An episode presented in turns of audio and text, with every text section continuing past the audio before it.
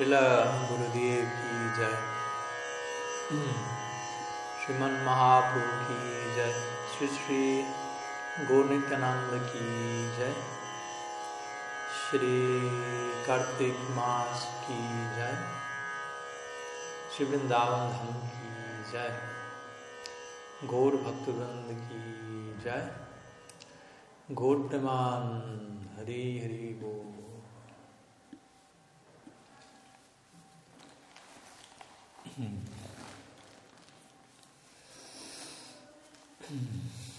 Bien. Pranam desde Sri Radhakunda. Eh, nos encontramos hace unos días ya por aquí, habiendo tenido la fortuna de compartir Harikata Sadhusanga Parikram en, estas recientes festividades Vaishnavas que han venido y que están por venir tales como Sri Dipavali, Govardhan Puja, etc. Una asociación de, los Vaishnavas, esperando que también ustedes hayan podido tener y sigan teniendo un, dichoso mes de Kartik, básicamente, en resumen. Y bien, ayer estuvimos celebrando Govardhan Puja, unas breves palabras de introducción, siendo que no tuvimos un un encuentro oficial al respecto y, y, así como muchas veces compartimos algunas ideas previas al día en sí, como una forma de preparar nuestra,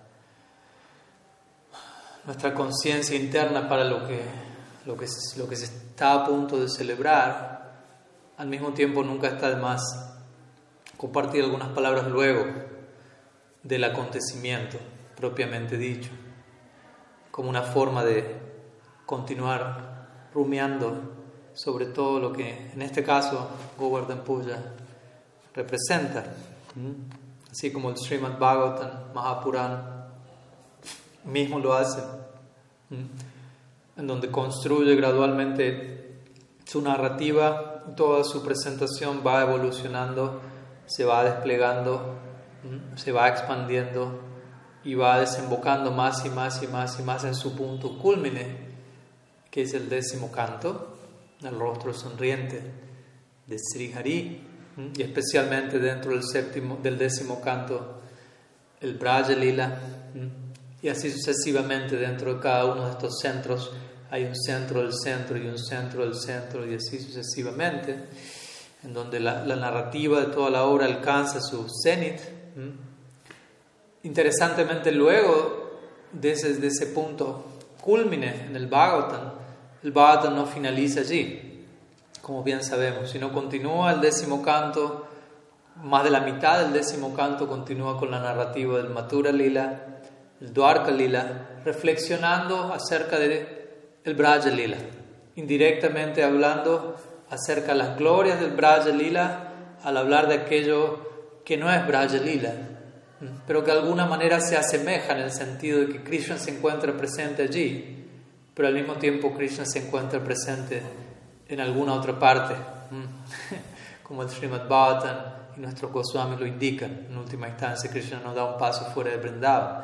Y que decir luego el onceavo canto, el doceavo canto, con los cuales el Bhagavatam culmina, son toda una forma de asegurarse que el lector ha atravesado exitosamente la narrativa del Braja Lila en el décimo canto, que hemos comprendido debidamente el mensaje esencial que el gran Taraj Srimad Bhagavatam nos intenta dar. Entonces, menciono esto porque nuevamente podemos aplicar este mismo criterio a, a ocasiones ¿no? sagradas como Sri Govardhan Puja o cualquier otra ocasión sagrada propiamente dicha. De hecho, en nuestro calendario Vaishnava tenemos tantas celebraciones, tantas festividades de Avirbhav, Tirubhav, diferentes descensos divinos, para celebrar que prácticamente todo nuestro calendario podría quedar poblado, cubierto, los 365 días en relación a, cada uno de estos días, jornadas en particular, pero incluso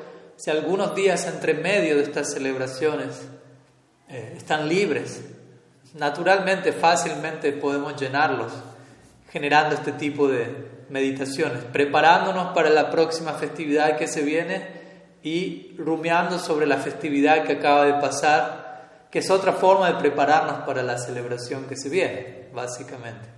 Y desde ese lugar lo que básicamente generamos es un flujo continuo e ininterrumpido de Harikata, de Shravan, de Kirtan y Smaran, absorción interna gradualmente, ¿no? de, tratar de mantener nuestra conciencia más y más dentro de lo que es el, descenso de Sri Hari y su kata. Nityam Bhagavata Sivaya Kirtaniya Sadahari.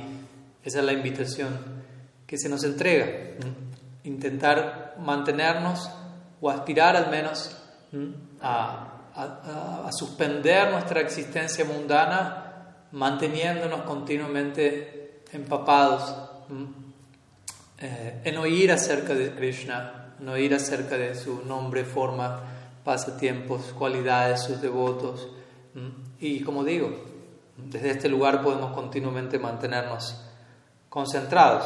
Aquí nos estamos encontrando una vez a la semana, pero también este tipo de encuentros, como cualquier otro tipo de, de encuentros de Harikata y Sadhu Sangha, idealmente nosotros deberíamos desarrollar la, tener la capacidad, desarrollar una cualidad del devoto que es Daksha, Daksha significa experto, y obviamente que un devoto sea experto no significa que necesariamente él o ella sea experto en, todas las áreas de desenvolvimiento práctico humano. No, no, no, quiere decir que un devoto tiene que ser un arquitecto y un, y, un poeta y un músico y, y, todas las demás áreas de la ocupación. No, no es posible.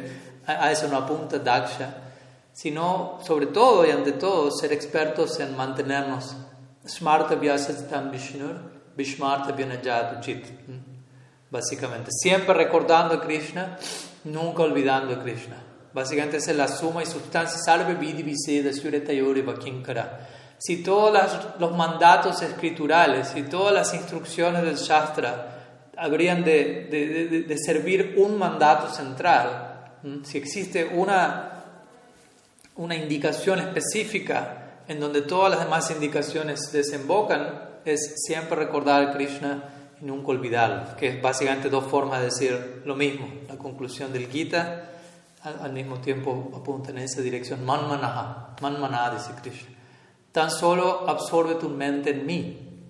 Y obviamente, absorbe tu mente en mí no significa tócame en un punto eh, instantáneo de la eternidad y al, instante siguiente ya estás absorto en algo más. ¿No? Si al instante estamos absortos en algo más, ¿qué tan absortos estuvimos en lo que estábamos absortos previo a eso? Entonces, absorbe, absorber la mente significa la mente entra allí, y es un viaje de ida, ¿no? Es un viaje de ida. Si la Prabhupada Bhaktisiddhanta daría esta idea una y otra vez cuando él entregaba Diksha, cuando él estaba oficialmente aceptando a alguien como su estudiante. Básicamente él diría, esto es un viaje de por vida, no hay ticket de regreso, básicamente.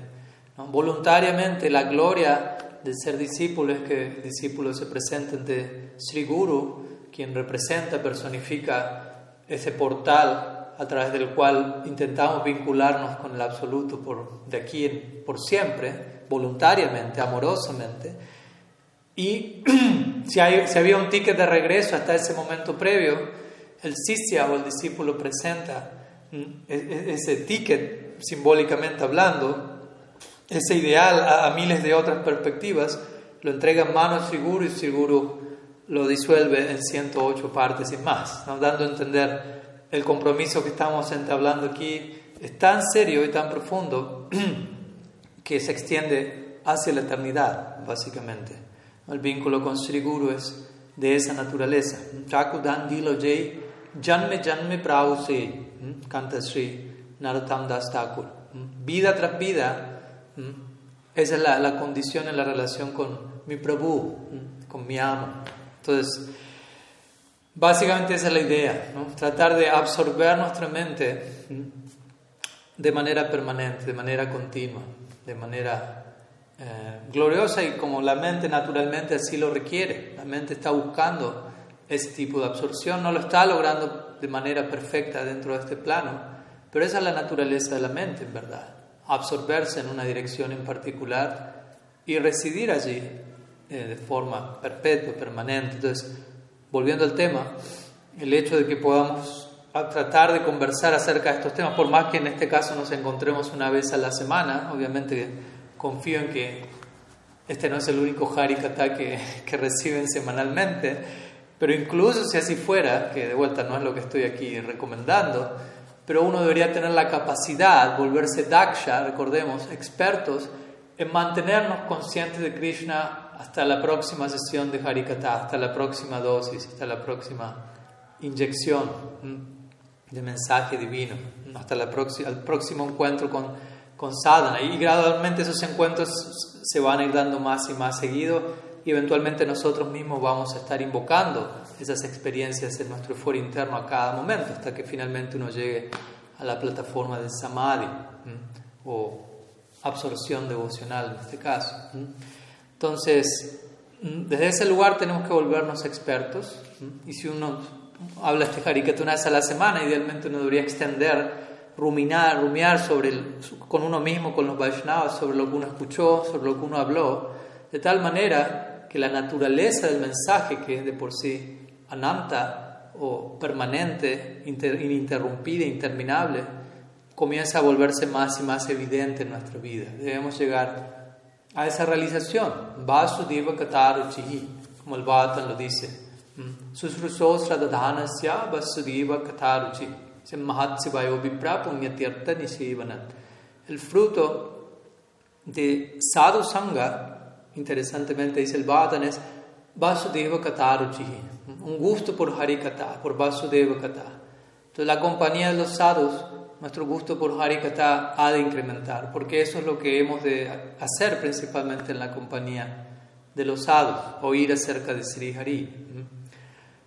De esta manera, la, propuesta es absorbernos más y más, y en este caso Govardhan Puja ha acontecido el día de ayer y anhelamos poder, como digo, mantenernos eh, vinculados a la corriente de Harikata, no solo un día, no, no solamente recordarnos el Sri Giriraj una vez al año, no solamente tratar de, de absorber nuestras facultades en todo lo que Govardhan Puja representa, una vez al año, o ni siquiera un mes al año como Kartik. Obviamente, como vemos, no es tan generosa nuestra tradición que, ok, al menos intenta absorberse una vez al año, al menos intenta absorberse un mes al año, Kartik, al menos intenta absorberse cuatro meses al año, Chaturmasya.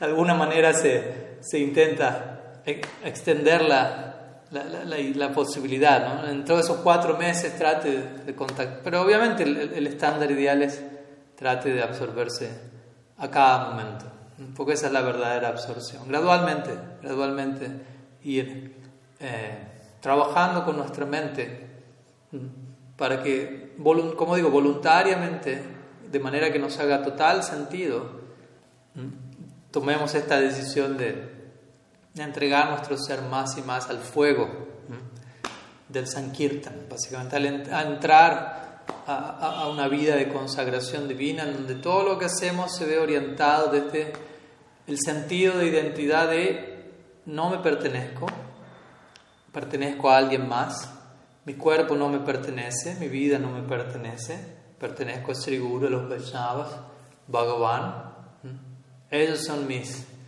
mis amos y señores, ellos son mis dueños. Traten de imaginarse qué, tan, qué tanto alivio va a llegar de, de una conclusión, real conclusión allí, ¿no? no solamente repetirlo, escucharlo y decirlo, obviamente por algo se, empieza, por eso siempre Shravan y Kirtan tienen que ver con esta idea. Primero tenemos que enterarnos de que es así y que, y que nos expliquen por qué es así, de una manera que sea satisfactoria para nuestra, nuestra facultad, nuestro mundo interno. Pero luego debe venir un tipo de aceptación Shravan, Bharana. Shravan primero Shravan, primero debemos escuchar, luego viene Bharana. Bharana significa aceptar lo que escuchamos. Y obviamente, como digo, para aceptar algo no necesariamente significa que tengo que aceptar algo sin entenderlo, sin estar de acuerdo con ello. No es verdadera aceptación. Realmente para que haya aceptación, tiene que haber aceptación interna. Por fuera yo puedo decir acepto, si alguien me, apunta con un, con un arma y me dice acepta tal cosa, si no acepta, aquí se acaba todo. Y quizás yo diga acepto solamente para continuar con vida. Pero la real aceptación de la que aquí se habla es algo completamente interno y voluntario. Entonces, Shravana, escuchar las palabras y las Siddhar Maharaj. Primero viene Shravana, escuchar. Luego Varna, aceptar aquello que escuchamos. Luego Sadhana. Sadhana significa aquello que aceptamos, luego haberlo escuchado, lo llevamos a la práctica. Aceptar algo significa yo escucho algo y en mí se despierta una, una convicción interna. Y luego sadhana significa trato de llevar a la práctica ese ideal, trato de, de, de, que mi vida, de adoptar un nuevo estilo de vida sobre la base de esta nueva convicción que he descubierto, de, producto de este nuevo conocimiento que ha golpeado mi puerta. Entonces todo eso se tiene que dar en una manera básicamente irresistible, en un nivel o en otro. Obviamente habrá cierta resistencia, Sabemos que, eso es parte del proceso de la gloriosa lucha, pero debe haber un llamado que sea más fuerte que toda oposición. Entonces, Shravana, Varana, Sadhana, eso es lo que me permite ser un sadhaka, eso es lo que me permite intentar moldar mi vida en el marco de sadhana. ¿Mm? Sadhana no es solamente algo que yo hago en un momento prescrito de la jornada, sino un estilo de vida. Entonces, Shravana, Varana, Sadhana, escuchar, aceptar, practicar. Apana, apana, prapana. Entonces, apana que si luego viene un resultado de mi práctica, de una práctica llevada, como digo, con esa escucha y con esa convicción, con esa shraddha, con esa fe divina, con esa confianza en la fuente que me entrega conocimiento. Una práctica conducida con convicción, con confianza, con fe, con atención, naturalmente apana, va a dar, va a dar fruto. Entonces es, importante eso también, ¿no? Si, si, estamos practicando y no hay fruto alguno, significa que no estamos practicando de, la de la medida manera. Si estamos escuchando, la escucha va a incluir una guía, la guía va a apuntar a una meta, va a haber un claro objetivo. Si, sin satya no hay sadhana, es un punto importante. O sea, sin una meta ¿Con qué tanto podemos practicar? Si yo estoy practicando y no sé cuál es la meta de mi práctica, ¿qué tan enfocada está mi práctica? ¿Qué tanta orientación acompaña, nutre mi práctica? Por eso cuando Sri Chaitanya Mahaprabhu indagó de Sri Ramananda Roy sobre la meta de la vida y el proceso para alcanzarla, él presentó su, su, su tema desde ese lugar, en ese orden. Dijo, él indagó Sri Ramananda sobre Sadhya Sadhana Tattva. No dijo sadhana sadhya tattva, dijo sadhya sadhana tattva. Sadhya significa aquello que ha de ser alcanzado y sadhana significa el método para alcanzar eso. Entonces, primeramente se establece qué es aquello que ha de ser alcanzado y luego hablamos de qué se supone que debo hacer al respecto. Y desde allí Ramananda responde, como sabemos, entregando todo un nivel de propuestas hasta llegar a la meta última y hasta allí donde Mahaprabhu le dice, ok, ¿Cómo llegar allí? ¿Cuál es la metodología? ¿Mm? Entonces, como damos siempre el ejemplo del GPS, ponemos dónde queremos ir y luego ahí establecemos dónde estamos y en base a eso surge el camino a, adoptar, básicamente. Y obviamente luego de eso, nos diría, apana prapana, podemos entregar algo a los demás. Lo, que podemos, lo único que podemos entregar a los demás de manera genuina es lo que venga como resultado de haber seguido primero estas cuatro primeras etapas. Shravana, Varana, Sadhana, Apana. Escuchar, aceptar, practicar, realizar internamente y naturalmente eso se vuelve algo que toca el corazón de otros. Cualquier etapa de estas que nos pasemos por alto en una medida o en otra, pero tampoco es blanco o negro, no es que simplemente me paso por alto una etapa, pero quizás quiero pasar a la siguiente etapa sin haber atravesado la etapa previa lo suficiente. Y en la medida en que no haya atravesado la etapa previa lo suficiente, en esa misma medida va a haber una carencia de mi experiencia en la siguiente etapa. Y así sucesivamente, que decir, si me, si me paso por alto un 30% de la primera etapa, un 40% de la segunda, un 20% de la tercera, y quiero un 100% de experiencia en la cuarta, se imaginarán cuál será esa, esa así llamada experiencia. Y a veces puede pasar, y desde ahí es donde debemos ser introspectivos y, y reexaminar cómo nos estamos sintiendo, dónde nos encontramos y qué tanto estamos realmente preocupados por seguir conscientemente esta, esta secuencia. Entonces, Govardhan Puja, tampoco voy a extenderme en detalle porque obviamente se imaginará hablar de Govardhan Puja, ¿no? es, o sea, podemos estar todo el año dando Harikata solamente Govardhan Puja, preparándonos para el siguiente Govardhan Puja, haciendo una presentación, una preparación de 364 días o una reflexión póstuma de 364 días, como, como quieran verlo, hasta llegar al día en particular, lo cual no, no sería una mala propuesta para realizar en alguna ocasión, para realmente tomar conciencia qué es Govardhan Puja o qué es lo que fuere, ¿no? de, todas las, grandes celebraciones de nuestro calendario Vaishnava con las que podríamos estar conversando por siempre, y esa es la idea, como digo, la idea es que en algún momento de nuestra vida llegamos a esa experiencia. ¿Mm? Ananta No hay fin en cuanto podemos extraer, en cuanto a gusto del Bhagavatam, del Harikata. El Bhagavatam mismo lo presenta de ese lado. Pibata Bhagavatam Rasamalayam.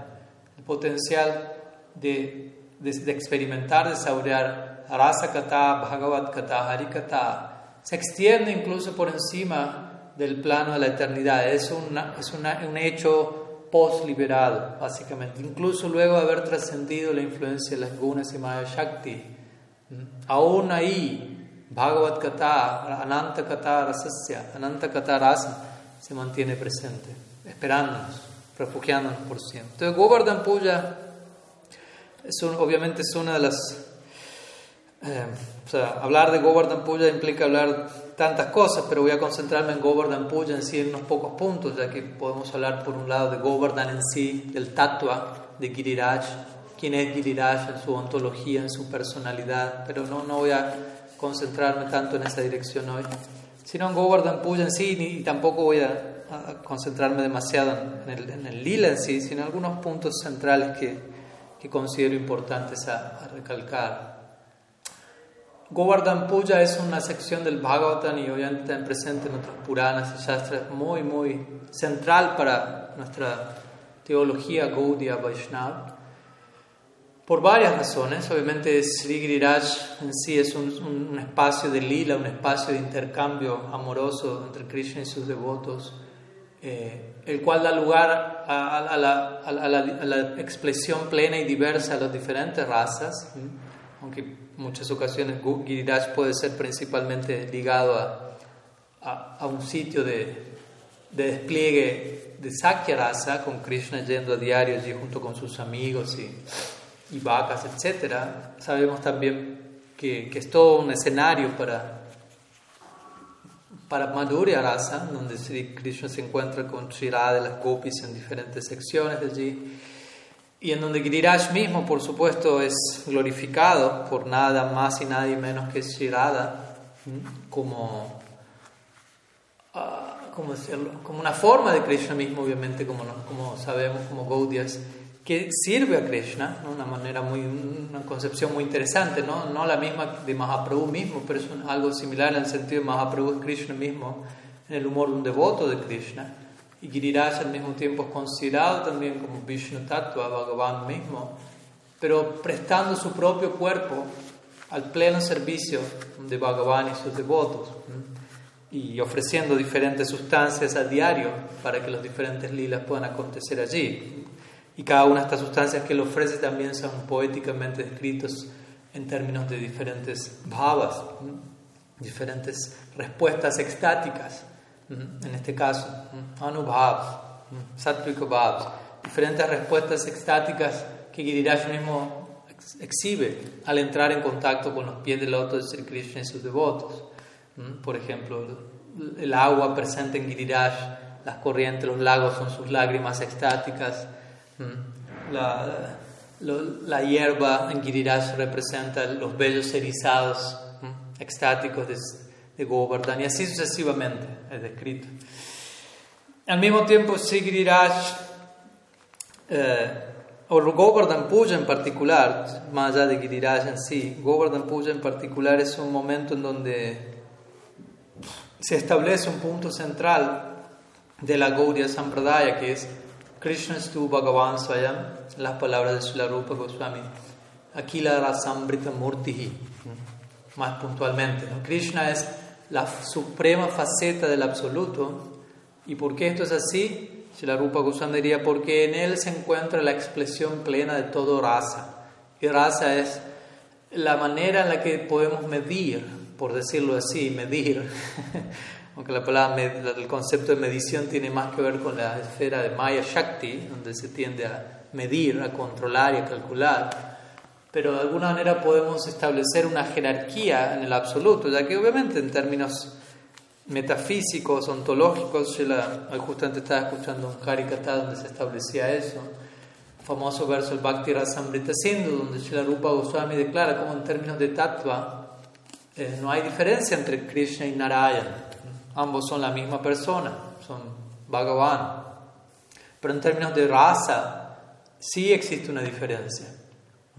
Sí existe una diferencia. Todo esto ligado al famoso tiempo de Lakshmi queriendo experimentar Rasa Lila junto con Krishna en Vrindavan y dejando atrás a, Bhagavan, Narayan para ello. Entonces, en términos de raza, encontramos que Sri Krishna saborea un, despliegue de, emociones extáticas que no se haya presente en Narayan, en ambas direcciones. O los devotos experimentan diferentes variedades de raza en, en relación a Sri Krishna y Sri Krishna experimenta diferentes variedades de raza simultáneamente en relación a su devoto. Entonces, famosamente en el, en el Srimad Bhagavatam, cuando Sri Krishna accede al, ¿cómo se dice esto? Al área de lucha, por decirlo de alguna manera, ese es uno de los famosos versos, en donde dice, Malanam श्रीनं स्मरो मूर्तिनं, मूर्तिमं कृतं गोपनं सजनौषतां क्षितिभुजां श्राष्टा स्वपितृशिशु मृत्युर्भोजपथेर्विरादविदुषं तत्त्वं परां जोगिनं वृष्णिनं परदेवतेति विदितो, रङ्गं गता साग्रजा। Entonces allí es un famoso verso cuando Krishna entra al área, al estadio de lucha, invitado por Kamsa en Mathura. Y así se describe, no voy a entrar en detalle al respecto, pero como para los diferentes luchadores, Krishna era visto como un, la como un rayo mismo, un relámpago, la personificación de, de Virarasa, ¿no? raza de, de lucha. ¿no? Para los hombres él era el mejor de los varones, para las damas era Cupido personificado, para los gopas él era su propio pariente, para Kamsa era la muerte personificada, para sus padres, por decirlo así, como Nanda y otros, él era como su pequeño, básicamente, y así sucesivamente. Este verso va describiendo cómo Krishna, para diferentes personalidades, aparecía desde diferentes ángulos, dentro de lo que son los 12 razas, los 5 razas principales, los, 12 secundarios, los 7 secundarios. Y luego en el, en el Govardhan Lila hay otro verso que justamente tiene que ver en el marco de este Govardhan Puja, en donde se da la situación inversa, donde Krishna al alzar Govardhan durante siete días, él saborea simultáneamente los cinco razas centrales, Santa, Dasa, Sakya, Vatsalya, Madhurya, y los siete razas secundarias, Vivatsa, Bhayanaka, Hasya, Adbhuta, y etc. ¿no? Diferentes razas secundarias, pero en este caso, durante Govardhan ahí se describen cada uno de ellos también. Entonces, él es Raj desde ambos lados. Interesante. Y en el Govardhan Puja, como digo, esta es una de, de las secciones en el Bhata donde se establece Krishna Stu Bhagavan se llama. Akila Murti. Krishna es el rey de toda experiencia de eh, sagrado arrobamiento estético, como mi Guru Maharaj gusta de llamarlo. Entonces, todo el Bhagavatam gira en torno a esta noción. Krishna es la suprema personalidad de Dios. Krishna es la suprema personalidad de Dios. Y en este Govardhan Puja, en esta sección en particular, se establece justamente en qué sentido lo es. Entonces, también otro, otro pasatiempo muy, muy, muy importante. Por ello, debido a ello. Yo otra, otra sección que quería compartir, de allí ya podemos pasar a preguntas si es que hay alguna. Hasta ahora no he recibido ninguna, pero ahí me avisarán. Eh, en relación a Sriman Mahaprabhu, aunque debería haber comenzado respecto como para siempre honrar debidamente el lista de nuestra Sampradaya Sri Chaitanya Dev. Eh, Sri Chaitanya Mahaprabhu obviamente él a menudo solía glorificar a Giriraj, recitar este famoso verso mencionado por Sri Radha en el Venu Gita, Antaya Madrir Harid, Antaya Madrir अबला हरिदस्य भार्य रामकृष्ण चरणस्परसा प्रमोद मनम तनोति सह गोगनयोद गयोर्यत पनीय सुयाव सकंदर कंदमूलय donde Sri Radha misma, de acuerdo a nuestros Goswamis, describe a Giriraj como Haridasya Varja, o el mejor de todos los sirvientes de Sri Hari. En el Bhagavatam tres veces se utiliza la expresión Haridas, que significa sirviente de Hari. Pero en esta tercera ocasión, Sri Radha la dirige a Govardhan Haridasa Varja. Varja significa el más elevado de todos los Haridasas en este caso. Primer caso, primer vez que se utiliza el término Haridas es para Yudhishthir Maharaj. Segunda ocasión es dirigida a Uddhava. Y tercera ocasión dirigida a Sigiriraj. Entonces también eso habla de tres niveles de devoción, la que encontramos en los Pandavas, Yudhishthir Maharaj, lugar como Hastinapur, luego en Uddhav, más una devoción propia de Dwaraka, y luego finalmente Braja Bhakti, que es la meta del Bhagavatam. Incluso Uddhav, quien es el segundo Haridas, como sabemos, él ora y anhela jusam mahamsyam brindavane kimapigul malatoshadinam jadustyajam sajanam aryapatam chahitya vijur mukunda padabim Shutivir Vimrigyam. El ora por nacer como un gulma, como un pequeño arbusto en De hecho, ayer en Govardhan Parikram, y vi que Brigupad Prabhu mencionó esto en su Parikram virtual del día de ayer.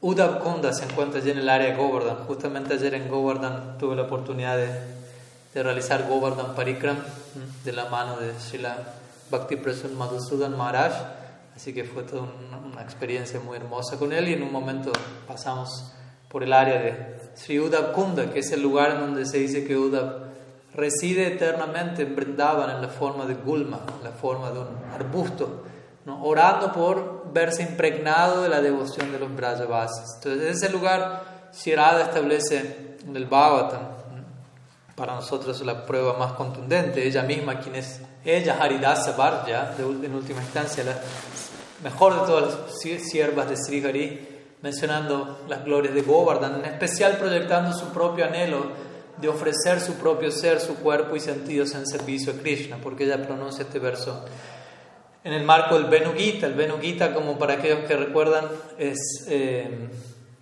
una canción ejecutada por las gopis en Purvarag. Purvarag significa separación de la gopis, en este caso separación romántica de Krishna, antes de haberse unido con Krishna por primera vez, antes de un primer encuentro oficial con el amado, se experimenta el anhelo por la unión, sin haberse encontrado, sin haber expresado oficialmente el mutuo amor en el, en el despliegue cronológico del lila, en la tierra. Entonces, en ese marco, Sri anhela encontrarse con Krishna y ofrecer todo su cuerpo y sentidos para el placer de Krishna, de manera pura y desinteresada. Y ella ve que Govardhan está haciendo eso básicamente. Todo el cuerpo de Govardhan se ha vuelto un escenario brindado por completo para el placer de Krishna. Entonces glorifica a Govardhan desde ese lugar excesivamente, en el buen sentido de la palabra, excesivamente, diciendo, oh, ¿no? Con, con sus hierbas Govardhan ofrece esto, con sus cavernas ofrece esto otro, con su agua ofrece esto, con sus frutos, con sus árboles de sombra, sus cavernas dan calor cuando hace frío, dan frío cuando hace calor. las rocas se derriten para cuando Krishna camina sobre ellas para no lastimar los pies de Krishna. Y desde diferentes lugares Sri Giriraj se adapta y de ese lugar ofrece todo su cuerpo como un escenario para el placer de Krishna. Entonces, este es un verso muy famoso que Sriman Mahaprabhu solía recitar al visitar Giriraj Govardhan. Cuando él visita Vrindavan, él recita este mantra. Cuando él um, se encuentra en Jagannath Puri y contempla Chatak Parvata, esta pequeña colina o duna de arena, él proyecta su bhava y, ve Govardhan y en, el, y en Radha recita este verso nuevamente. Y se dice interesantemente que eh, cuando Mahaprabhu entra en trance y saborea Manjari él hace esto viéndose a sí mismo, o a sí misma en este caso sería como una Manjari interesantemente, en Govardhan. Entonces es un punto interesante con el cual quiero terminar mi, mi así llamada introducción. y, y, quizás esa sea la charla de hoy, veremos si hay preguntas, pero Mahaprabhu Sri Chaitanya Dev, como sabemos, en pocas palabras, él es Sri Krishna mismo, pero abocado a un proyecto muy particular, que es saborear Radha Bhava, desde tres ángulos en particular. Eh, pero al mismo tiempo, como sabemos, la experiencia que Él entrega al mundo es la extensión de su propia experiencia. No es que nosotros, como jivas, Bhada jivas, podemos saborear, por ejemplo, Radha Bhav, como Krishna Mahaprabhu mismo lo hizo, sino que podemos saborear una extensión de la experiencia de Radha Bhav, conocida como Radha Dasyam Manjari Bhav. A veces, obviamente, no, no es la única. Eh, el único portal que la Gaudiya Sampradaya entrega, pero obviamente es el más prominente en, relación a lo que es la experiencia misma de Mahaprabhu. ¿Mm? Samarpayitum unnata ujvalarasam swabhakti sriyam. Entonces, Samarpayitum unnata ujvalarasam swabhakti sriyam significa que Sri Chaitanya Dev él entrega plenamente Samarpayitum anarpita, aquello que no ha sido entregado durante mucho tiempo atrás y es Unnata Ujjvala Rasan Swabhakti Shriyam. Lo más, generalmente el Madhurya Bhav, la experiencia romántica conocida como Ujjvala Rasa. Rupa Goswami tiene su libro Ujjvala Nilamani. Pero aquí él habla de Unnata Ujjvala Rasa, de algo especialmente brillante. Y a eso se refiere Swabhakti Shriyam. Él entrega su propio Bhakti. Su propio Bhakti quiere decir que Mahaprabhu no puede entregar algo a menos que él mismo lo haya experimentado. Y como sabemos, la extensión de lo que Mahaprabhu entrega es Manjariva Babola Frati en las palabras de Rupa Goswami, o el humor de ser una sirviente de Shirada. ¿no? Como, como menciono, también existe la experiencia de Sri Sakyarasa que llega a nosotros a través de Nityananda Prabhu, el segundo Ishtadev de nuestra Sampradaya, de la mano de Mahaprabhu, especialmente Priyanarma Sakya. Pero en relación a Mahaprabhu, y el punto que quería hacer hoy es que esta experiencia en Manjari a veces algunos devotos preguntan, pero bueno, Mahaprabhu principalmente es Krishna experimentando Radha Bhav. pero interesantemente vemos que Mahaprabhu no experimenta Radha únicamente en todo momento, por momentos él también experimenta Gopa Bhav, por ejemplo, cuando él contempla algunos gopas mm, en, en diferentes secciones en Navadvip. Él entra en Gopa Bhav inmediatamente, algunos Gopas incluso le recuerdan a él, ¿quién eres tú ahí? Te conocemos, tú tienes que unirte con nosotros, aquí te haces pasar como un brahmana, pero en verdad sabemos quién eres, etcétera, etcétera.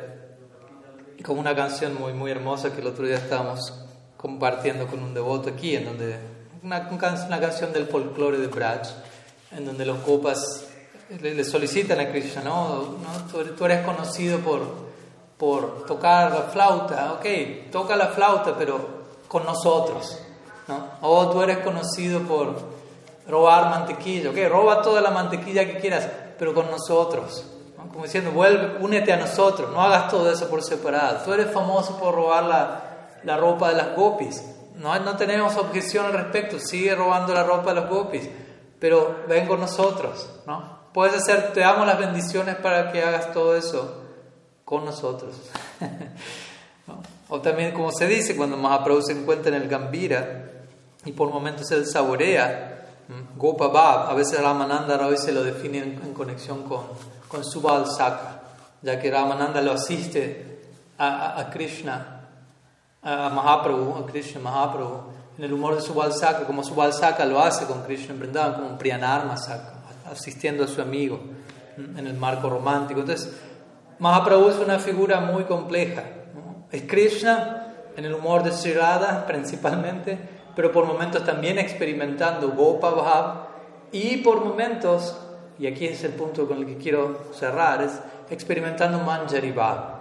Y hay unas pocas secciones en Shastra donde esto se indica, y, la, sección central donde encontramos estas descripciones en el Chaitanya Charitamrita, Krishna Das Kaviraj Goswami. De allí se menciona cómo Mahaprabhu en una ocasión él pierde el conocimiento y sus devotos lo encuentran en trance extático. Y cuando él retorna a lo que se llama conciencia interna, él describe a sus asociados que él se encontraba contemplando el lila amoroso de Radha y Krishna. O sea, él no está hablando de sí mismo como Radha o como Krishna, sino contemplando la unión amorosa de ellos y él, en el humor de una manjari, asistiendo con diferentes preparativos y ingredientes requeridos para ese lila en particular, hasta que fue interrumpido y vuelto a la conciencia externa.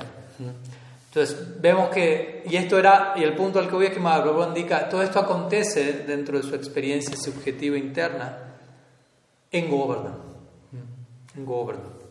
Entonces también vemos en relación a Govardhan Puya todo lo que Giriraj representa para nosotros como Gaudias, Govardhan es aquel lugar en donde podríamos decir Mahaprabhu saboreó Manjari Bhav y en última instancia eso es lo que Mahaprabhu, el, regalo último que Mahaprabhu entrega al, al, al, mundo entero a través de la Gaudiya Sampradaya, el cual de vuelta se ve facilitado por la gracia de Sri Giriraj. Así que, como digo, quería concentrarme en ciertas direcciones en particular que son unas pocas en relación a tantísimas formas en las que podríamos abordar la realidad de Govardhan Tattva, Govardhan Lila, Govardhan Puja y también con esto también darnos una experiencia de un pequeño vislumbre de, realmente cómo cada uno de estos temas posee el potencial de mantenernos ocupados y sumergidos en, corrientes de Harikata de manera permanente.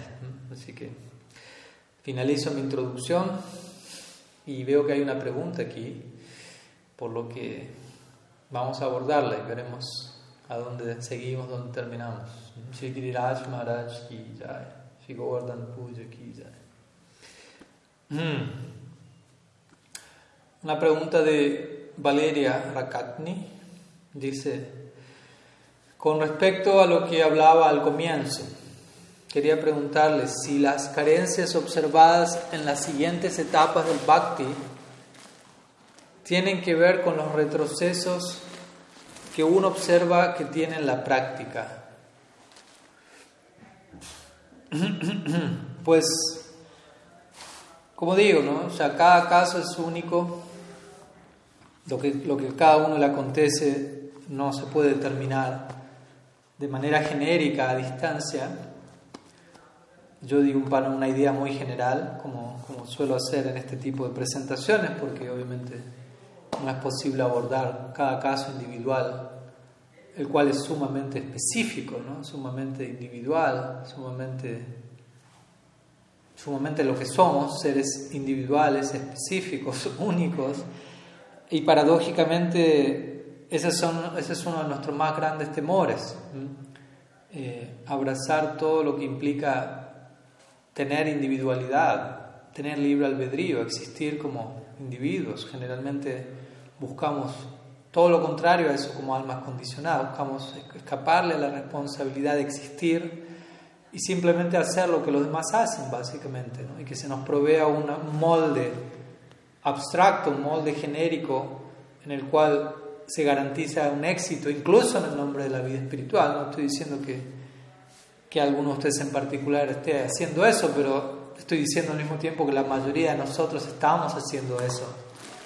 Eh, en alguna medida o en otra, no, conscientemente quizás, pero como parte de, nuestro condicionamiento y, obviamente parte del despertar ese condicionamiento es, es ir reconociendo todas estas cosas y ir como descubriéndonos como individuos más y más en el marco, bajo el amparo del, del Sarup Shakti, del Bhakti Shakti, en donde realmente, como hablábamos el otro día en, en, nuestra edición de preguntas y respuestas al inglés, se arroja luz. Sarup Shakti es un tipo de luz, un tipo de energía que ilumina nuestro ser, pero ilumina nuestro ser significa arroja luz sobre todo lo que hasta, hasta este momento estaba oscurecido. Y generalmente muchas veces no nos causa gracia que se nos muestre aquello que estaba escondido en las tinieblas, por decirlo así. Pero al mismo tiempo debemos entender que, que esa luz que viene a, iluminarlo todo es una luz que es, cálida también, es afectuosa. Por lo tanto, incluso aunque nos duela la luz, porque como digo, si alguien está acostumbrado a vivir en la caverna, un rayo de, de luz es una tortura quizás en un comienzo, en un primer encuentro. pero especial, pero debemos entender al mismo tiempo, aunque esto me está causando dolor, mm, esto me está mostrando la realidad tal como es. Y por lo tanto tengo que estar abierto a, a, que se me muestre quién puedo ser. Como, como una vez surgió la idea. Generalmente nosotros tenemos mucho temor a lo desconocido. Y por desconocido me refiero a ambas direcciones. Nosotros muchas veces desconocemos nuestras sombras más sombrías y también desconocemos nuestro potencial más brillante. No, no tenemos plena conciencia de todo lo que podemos llegar a ser, para bien y para mal. y como eso nos resulta desconocido, el mero hecho de que sea desconocido muchas veces nos da temor. ¿Por qué? Porque simplemente es desconocido, porque le tenemos temor a lo desconocido. Y obviamente practicar vida espiritual significa perder el temor a lo desconocido y animarnos, adentrarnos, aventurarnos en ambos desconocidos, por decirlo así. ¿no? Porque el uno se va a ir dando simultáneamente con el otro, vamos a ir desempolvando nuestro subconsciente y al mismo tiempo vamos a ir despertando a nuestro más brillante potencial, bajo el refugio de la energía interna de Bhagavan. Por eso es que volverse un devoto básicamente implica volverse abhay, famosa palabra, abhay, abhay charanara bindari, vajahuri manashri nandanandana, abhay charanara bindari. Por tomar refugio en los pies de Sri vamos a desarrollar abhay, o nos vamos a volver abhay, más bien. Quiere decir libres de temor. Entonces, Perdón si no estoy respondiendo la pregunta de manera específica, pero el punto es que la respuesta puede ser sí como puede ser no. O sea, no es que precisamente que algo esté pasando es solamente por una razón en particular. Cada caso puede haber aparad de por medio, puede haber una fructificación de, de acciones kármicas del pasado que ahora está surgiendo en, en, el marco del bhakti, lo cual no es lo mismo que, que estar que estar, ¿cómo decirlo?, eh, cosechando nuestros, nuestras semillas kármicas fuera del marco del bhakti. Aunque externamente parezca ser lo mismo, internamente hay un, un océano de diferencias, pero obviamente también depende qué tanto nosotros elegimos mantenernos dentro del marco del bhakti.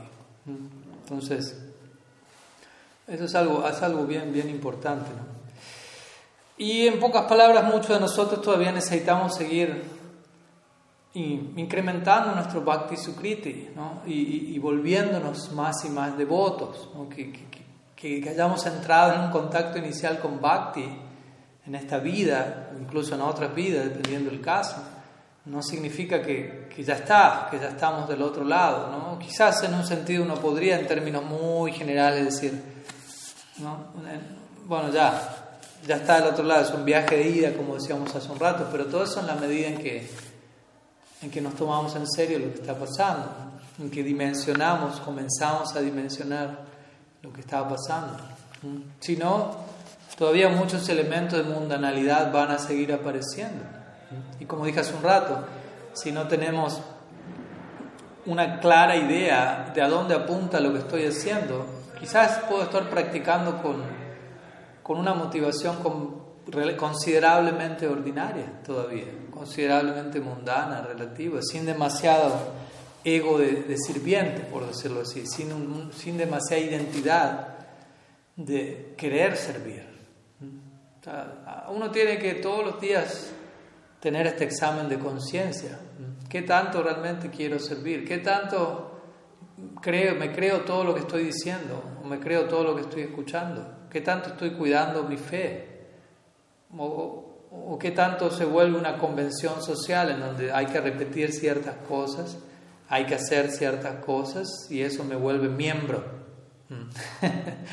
de, este club, por decirlo así, donde se me garantiza la salvación por, por seguir ciertos protocolos, ¿no? No, no, no, no, no es así, no, no, ese no es el club en el cual queremos formar parte, qué decir de Vaishnava Parad, donde ya hablamos de otro tipo de terreno aún más más delicado, donde podemos realmente causar estragos en nuestra práctica, hasta el punto de desconectarnos prácticamente por completo.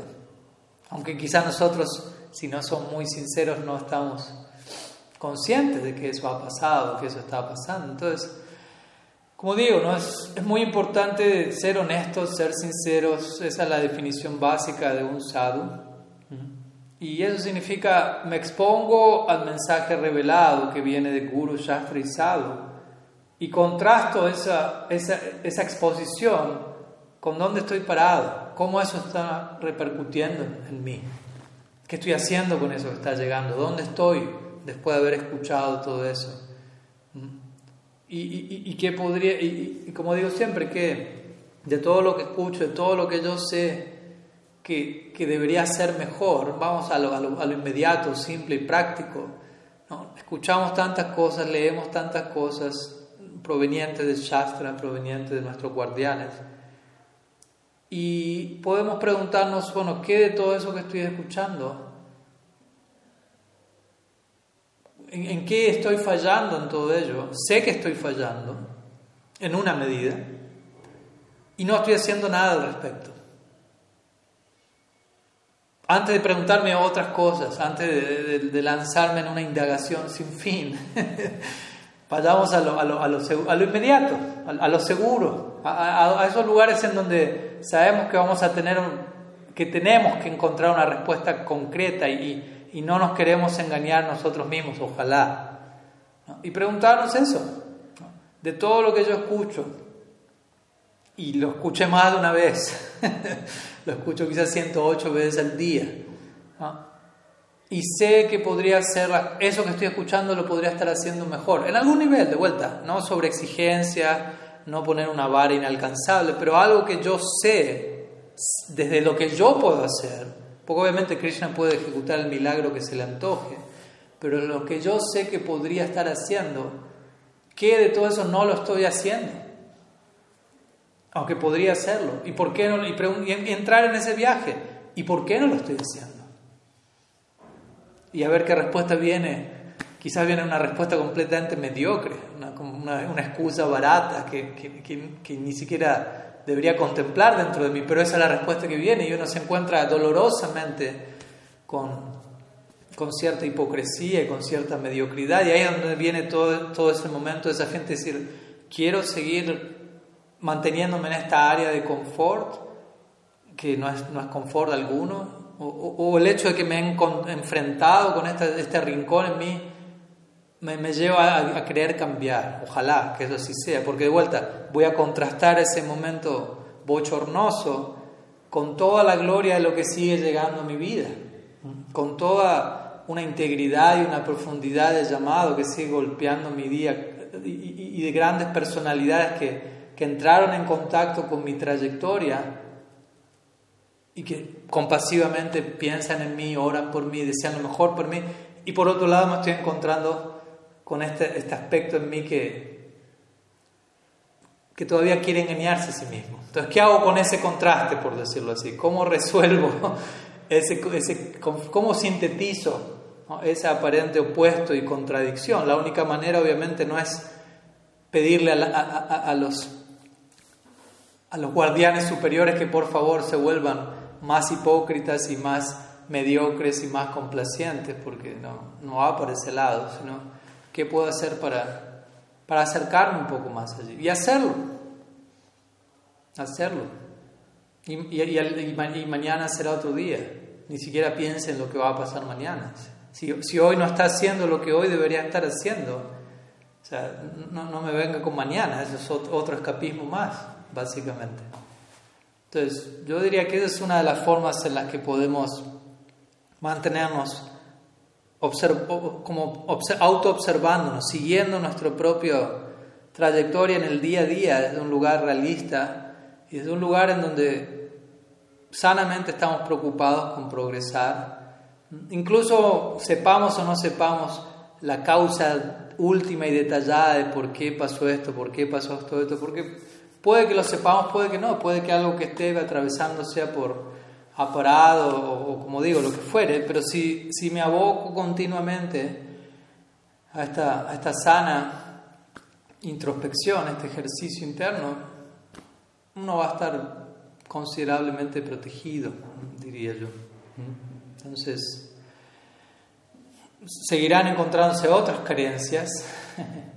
Traten de entender eso también, y eso es algo que no tiene fin, no tiene fin. Personalmente, estando aquí en Brindavan, este, este, especialmente estas últimas semanas aquí en Brindavan, la experiencia es, para personal, nivel personal, es, abrumante en esa dirección.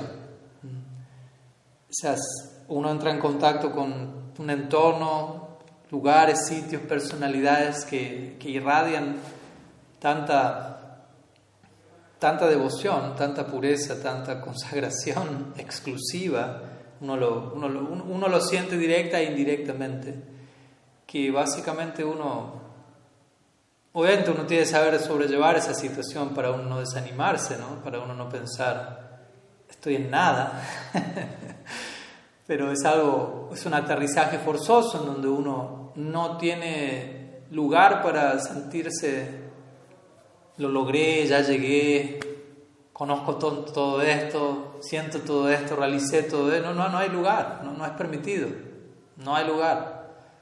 Y, y, debemos entender, quiero llevar una vida por la eternidad en donde no le quiero dar lugar a eso. No, no quiero encontrar en eso mi fuente principal de entusiasmo, que decir.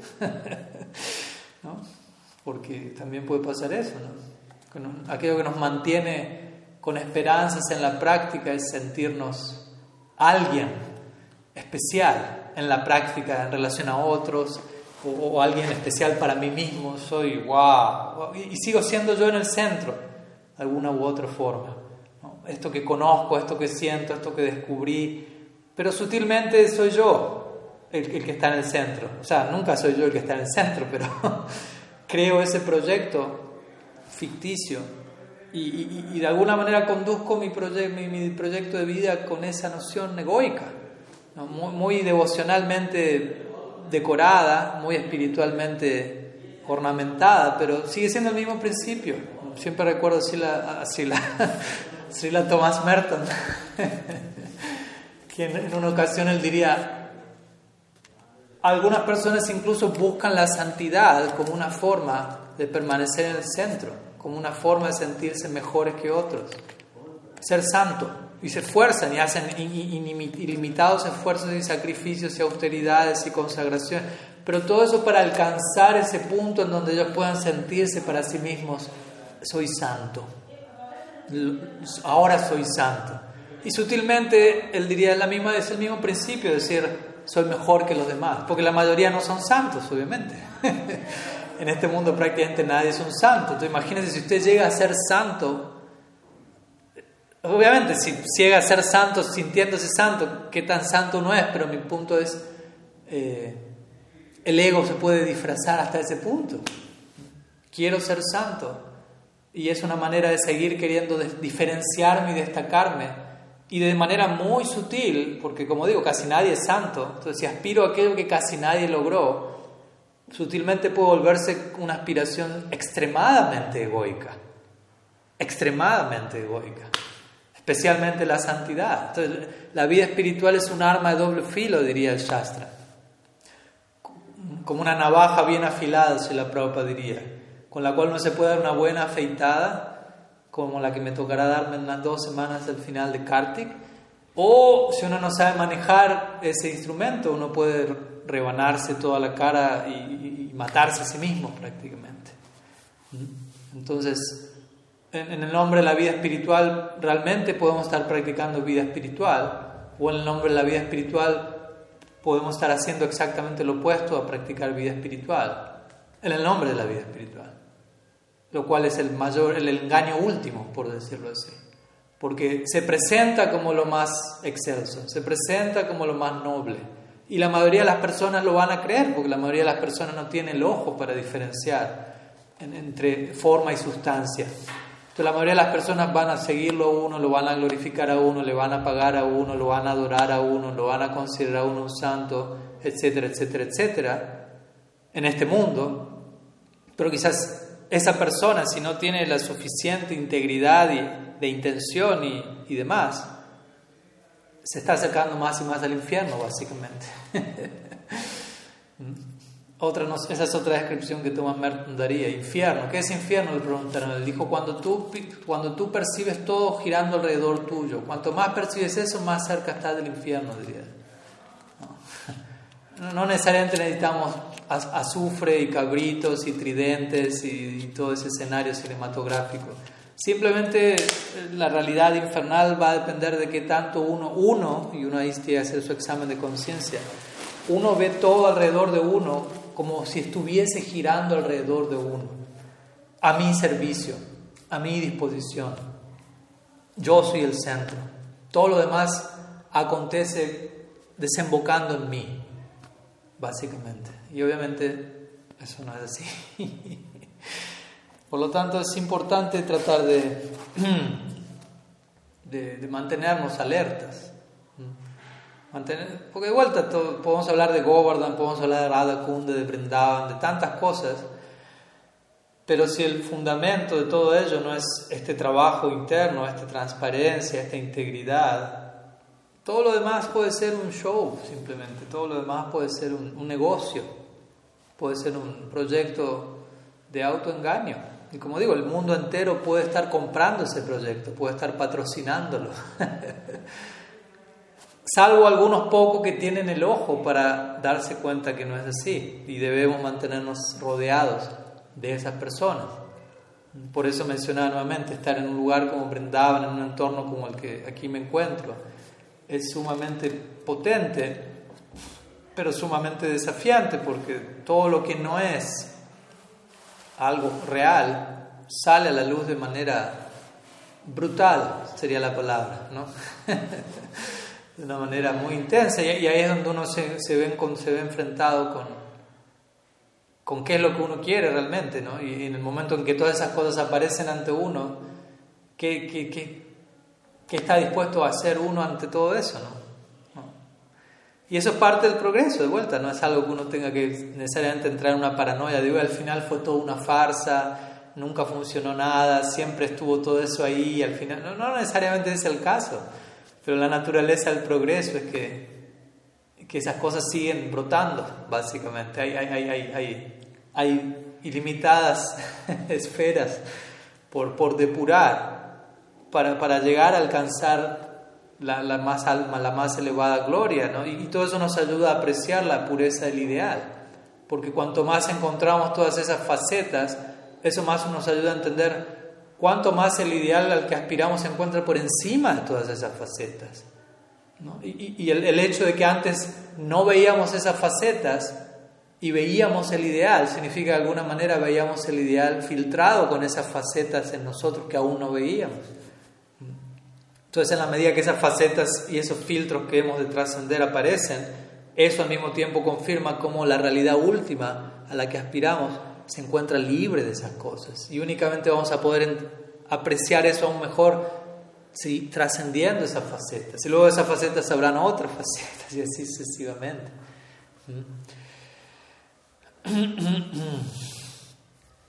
Bien, algunas palabras, espero que haya sumado. Estamos casi sobre la hora, pero veo que hay una pregunta más relativamente conectada, así que vamos con esa y ya ahí cerraremos, yo creo, la, la sesión. Una pregunta de 702-767-7755. Quien sea que fuere detrás de ese número, no estaría de más que aclare su, revele su identidad, si es posible.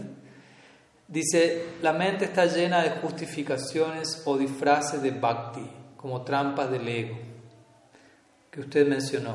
Y también muchas veces después de un tiempo no se siente la motivación fuerte para poder seguir avanzando.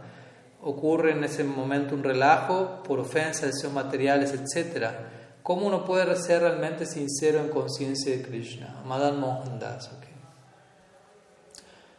Pues obviamente hay miles de formas de responder a esto, pero siempre elijo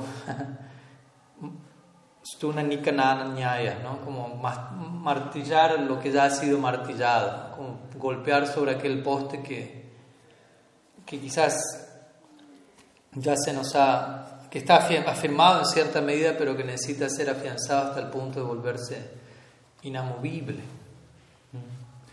Entonces yo diría que la manera de de, lidiar con todo esto es, o sea, básicamente podría repetir todo lo que acabo de decir recién como respuesta a esta pregunta,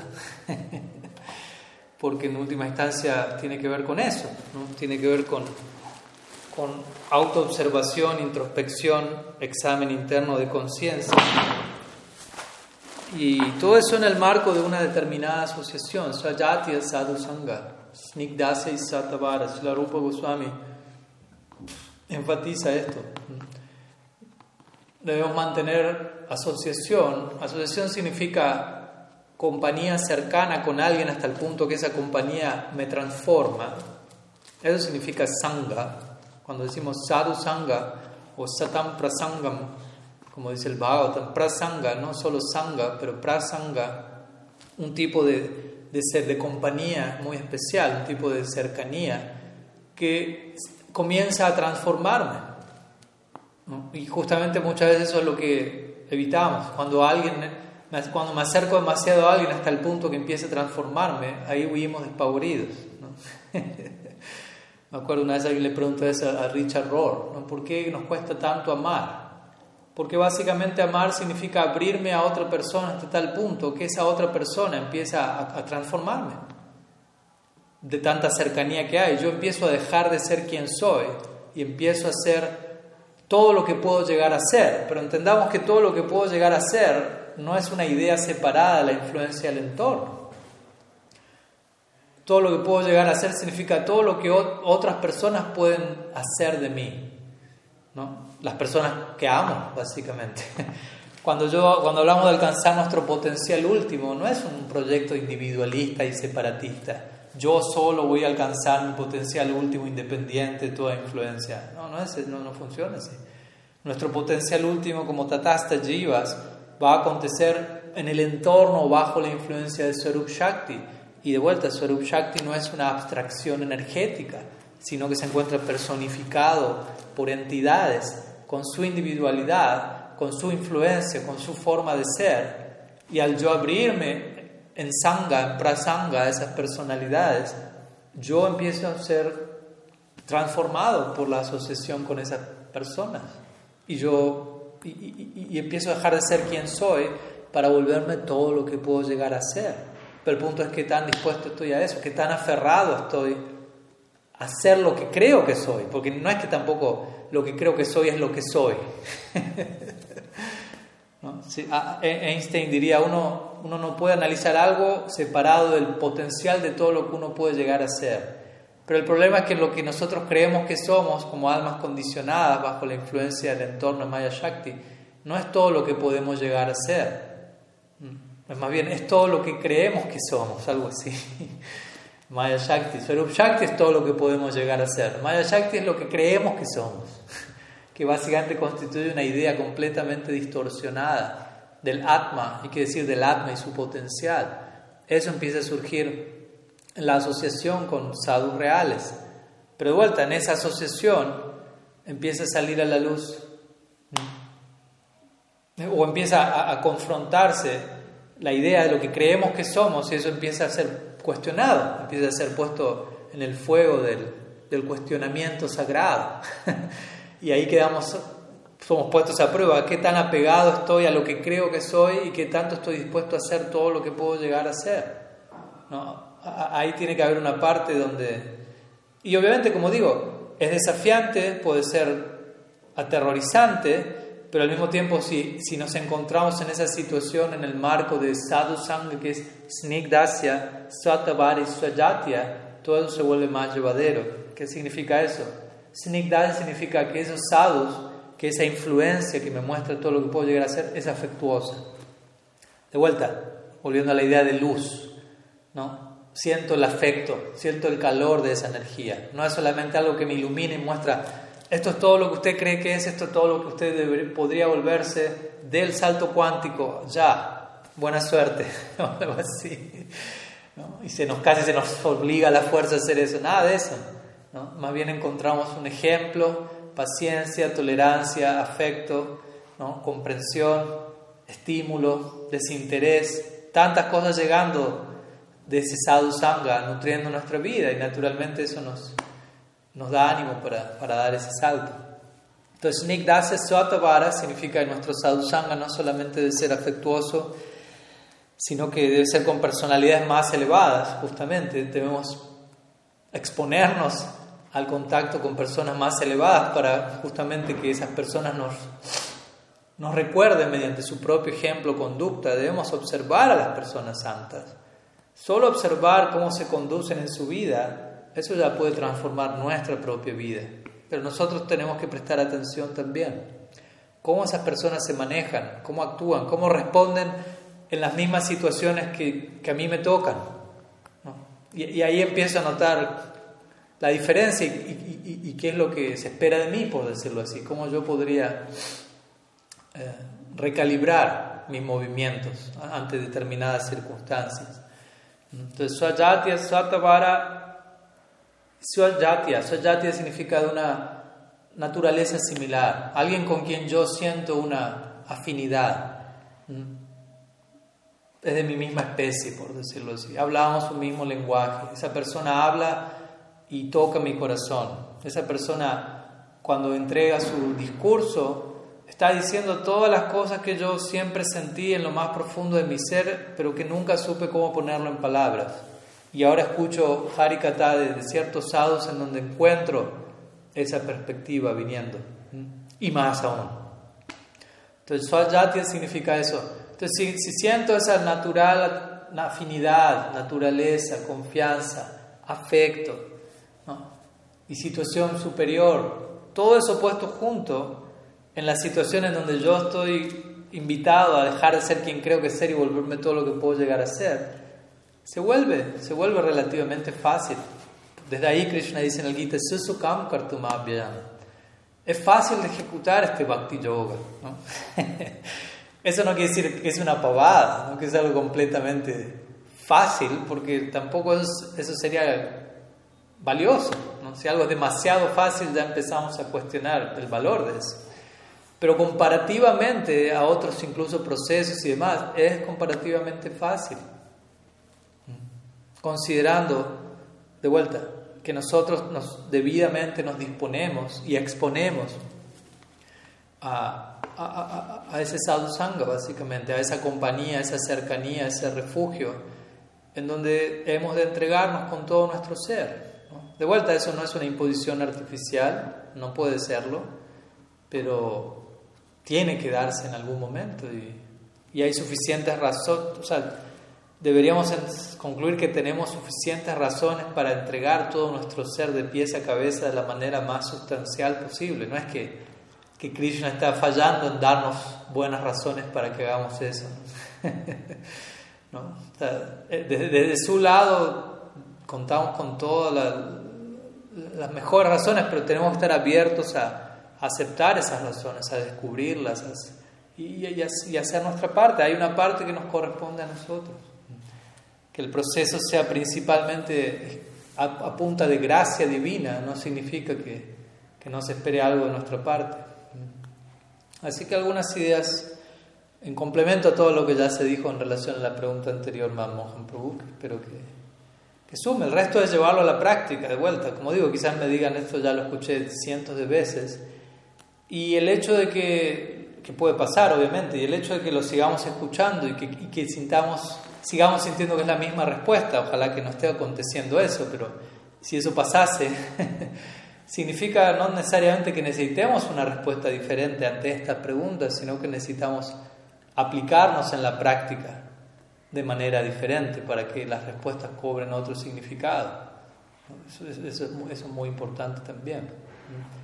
No, no, no, es que necesariamente va a venir una respuesta diferente para que la práctica sea diferente, más bien la práctica tiene que ser diferente y, y esas respuestas que parecían siempre las mismas comienzan a cobrar significado. Obviamente con esto no estoy diciendo que siempre uno tiene que escuchar el mismo discurso y, y si algo falla es la es uno el que tiene que cambiar. Pero también ese punto, este punto es importante. ¿no?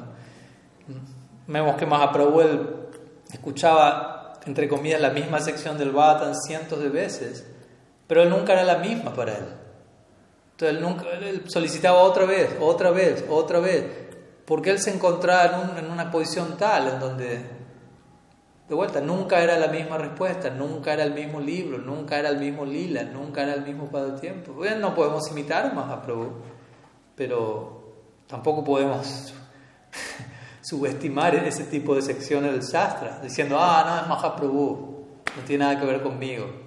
No, no es tan así. Recordemos, Mahaprabhu es Krishna mismo en su Acharya Lila, y él nos está mostrando en ese tipo de secciones cómo nosotros hemos de lidiar con el mensaje, con lo que llega a nosotros el Shastra, con lo que llega al sadhu, con lo que surge como su producto de sadhu sangha, cómo actuar, cómo reciprocar ante eso, cómo recepcionarlo, cómo honrarlo, qué hacer con eso.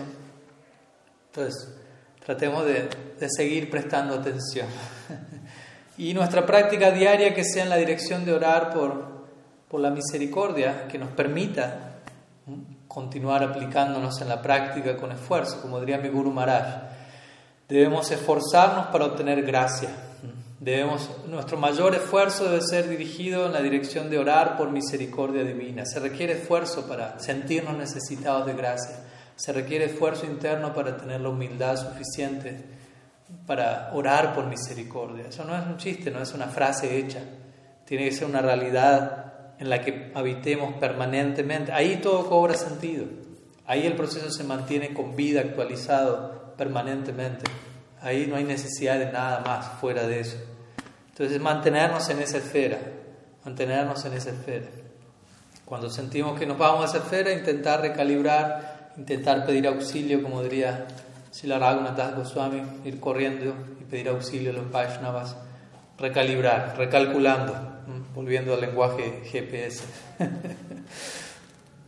al menos tener la honestidad para, para, emitir ese llamado todas las veces que sea necesario. No, no, sintamos temor ni vergüenza de acudir al sado todas las veces sean necesarias de ese lugar, obviamente sin ser abusivos ni conformistas, pero sabiendo que, que nos va a tocar varias veces más.